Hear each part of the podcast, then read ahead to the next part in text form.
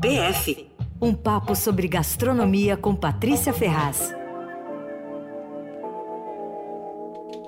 Com a gente ao vivo todas as quartas-feiras, Patrícia Ferraz. Oi, Pati, tudo bem? Oi, como é que vão vocês? Tudo certo, Pati, e você?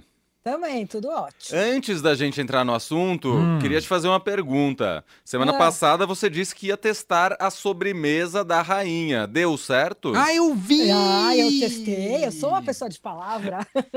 E aí, Não, ficou eu bom? testei. Saiu, a receita tá no site do Paladar.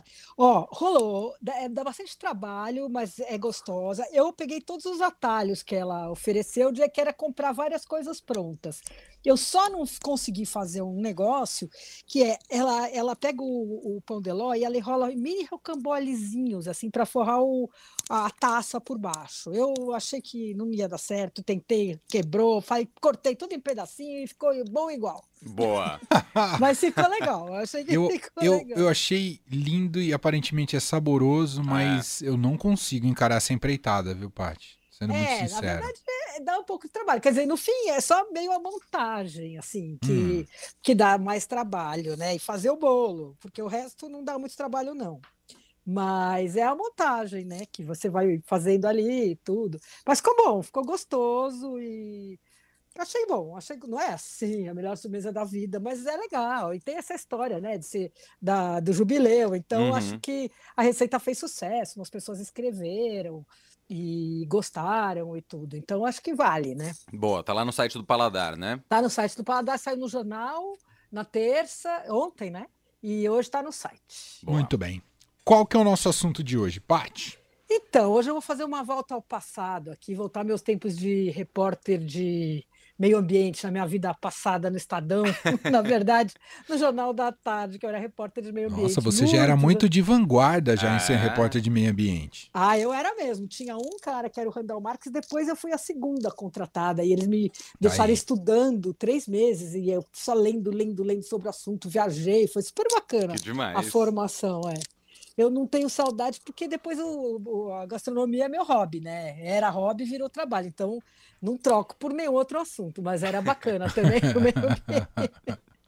Mas na verdade é o seguinte: dia 5 de junho foi o Dia Mundial do Meio Ambiente, né?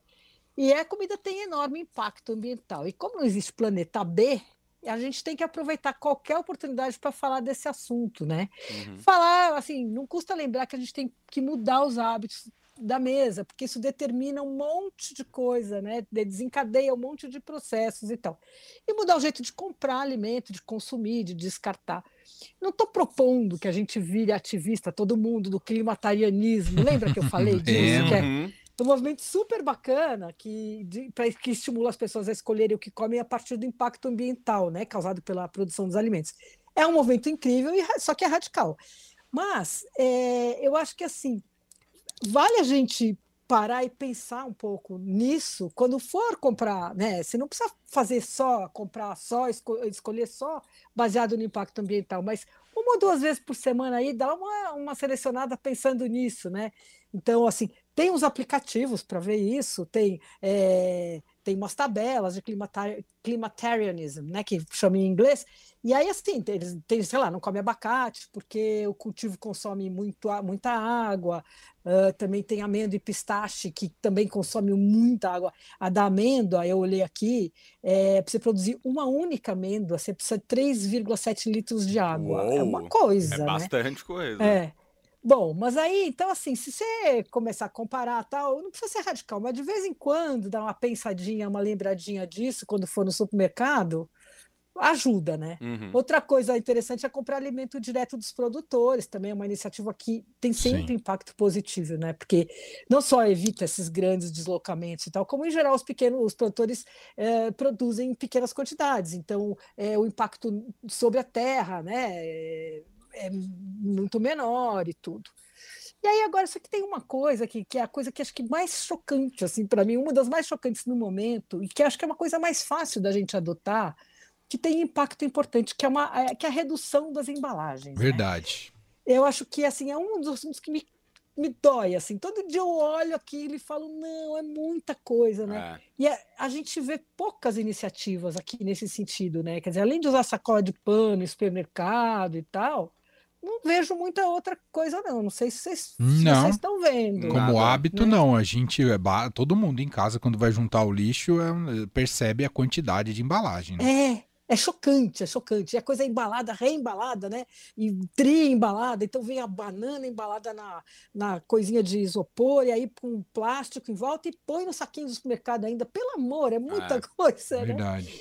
E aí, a gente, estava olhando, tem vários países que os supermercados e lojas tal já tem, eh, já são livres de embalagem, sabe? Eles estão cada vez mais populares, esse, esse tipo de, de loja de comida, né?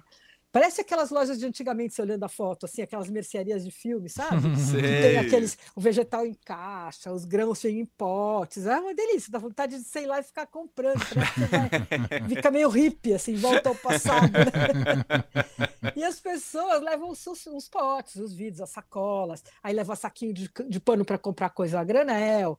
As lojas têm balança, e aí o cara, eu estava olhando, né? Então você pega, sei lá, o seu vidro, aí você pesa ali na balança, marca quanto ele tem com uma caneta, aí depois você enche o, o- vidro com a, sei lá, com feijão que você for comprar, daí você vai no caixa e o cara pesa, ele desconta aquele peso do que você marcou. É super interessante, assim. E o Canadá, eu estava olhando, é um dos países que tem mais supermercados package free, né, que eles chamam, que é livre de embalagem.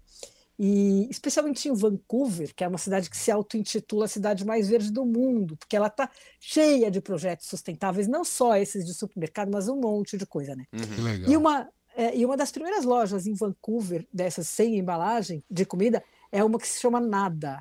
Não sei como, não sei como eles pronunciam, mas é, escreve Nada. E a história é legal, porque é a loja de uma bióloga marinha canadense, que ela chama, chamada Brienne, Brienne Miller.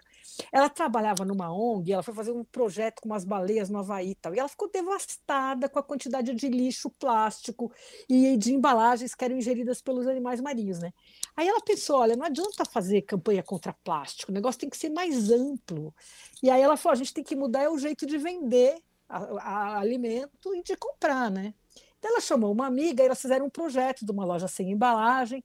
Isso foi em 2016. Aí em 2018 elas começaram a loja assim muito discretamente, chamando os amigos para ser cliente, os amigos levavam os potes, não sei o quê. O negócio cresceu, hoje elas têm várias unidades e tem mais de 750 itens nas prateleiras. Então você tem Uou. tudo. Aham. Tem laticínio, então você leva, por exemplo, leite, você leva o vidro.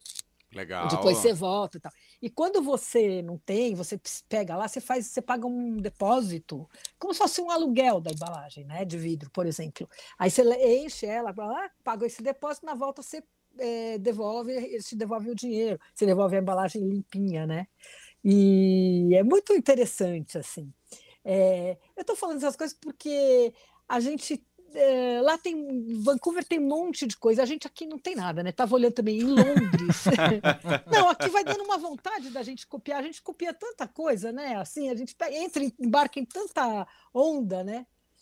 E aí, enfim, aqui a gente podia entrar nessa também, né? Olha, tem em Londres, tem em Lisboa, e tem assim, eles têm em Amsterdã, e tem umas lojas que são eh, sem embalagem, e tem umas que são só assim, uma zona livre de plástico.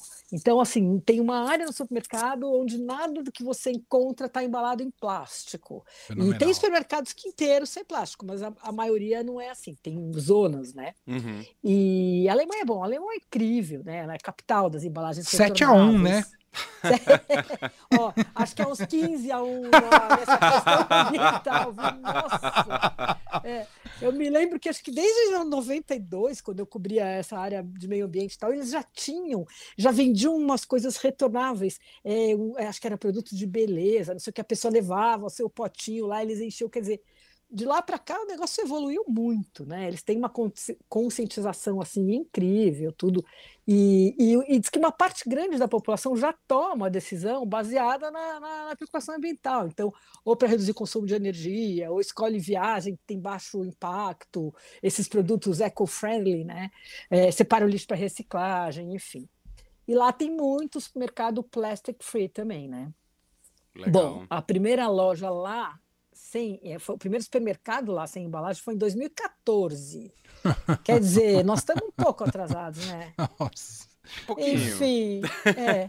Aqui, olha, tem assim, eu me lembro assim, na zona cerealista, que tem algumas lojas que vendem e fica tudo nos dispensers, assim, numas Verdade. caixas. Legal. São umas caixas de plástico, inclusive, mas tudo bem, transparente.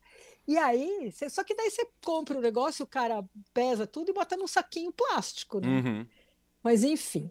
E, e eu me lembro também aqui que tem uma marca de azeites e vinagres, uma marca alemã chamada Von Voss, que é bem bacana também. Os azeites ficam nos tonéis de inox e as embalagens são de vidro, ou você compra ou você leva a sua, né? Aí você escolhe lá o azeite, eles enchem, depois você leva de novo o refil. Enfim, acho que não custa a gente lembrar que né, tem que ficar com isso na cabeça para ir mudando aos poucos, enfim. Sim. Concordo. né? Até porque muitas vezes é difícil a gente conseguir ser 100% sustentável, né, Paty? Você vai pedir delivery, é difícil É. você conseguir escolher só lugares que são sustentáveis. Ou você vai ao supermercado, é difícil você conseguir ah, alimentos que são 100% sustentáveis ali mesmo de É, embalagem e tudo mais, né? Mas É. é, é um começo, né? É, e você sabe que é, você falou do delivery, eu estava lendo também hoje que tinha- tem um, um esquema nos Estados Unidos de uns deliveries que você que, que é o, a embalagem ela é retornável. Você lá usa ela, daí lava, aí você põe, elas vêm como se fossem umas marmitinhas assim. e aí Ah, tem uns lugares legal. que você, tipo um- uns depósitos assim, onde você deixa aquilo, eles recolhem. Ou você leva, na loja de volta, ou na próxima vez que você pedir o delivery, você devolve aquela e pega outra, sabe? Que demais. Que também é isso. uma coisa legal, né? Claro. É isso. Enfim. Temos, Então temos é que isso, né? pensar nisso e, é- e adotar. Tem que virar uma onda de fato para que haja. É, e é isso que. É, fala, desculpa, Não, te não, e, não, e é o, o gancho que você trouxe aqui. A gente é só olhar para o nosso lixo. Assim, a quantidade é, É. assustadora. Exato. É assustadora mesmo, né? E não, e mesmo você tá assim, o negócio já tá embalado, vem, ah, você quer saquinho? Não, não quer saquinho, por favor, É, não, não, não é. quero. É Entendeu? Porque é uma loucura, né?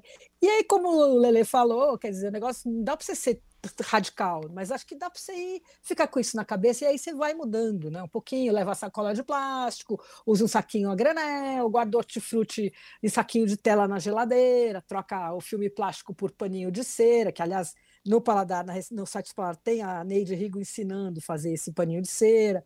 Então, ficar um pouquinho hippie. Muito É bom. boa. Tamo É. junto no, no Tamo hipismo. junto. Paty, um beijo Quero ver você. você com aquele cabelão hippie. Eu não, né?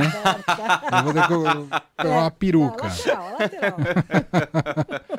É mais fácil eu fazer um budista. Bom, também, tá, também tá valendo. Tá valendo, né? Acho que se encaixa nessa Encaixa, estética. encaixa, tá bom. Um beijo, Então tá Paty. bom, Até semana que vem. Beijo.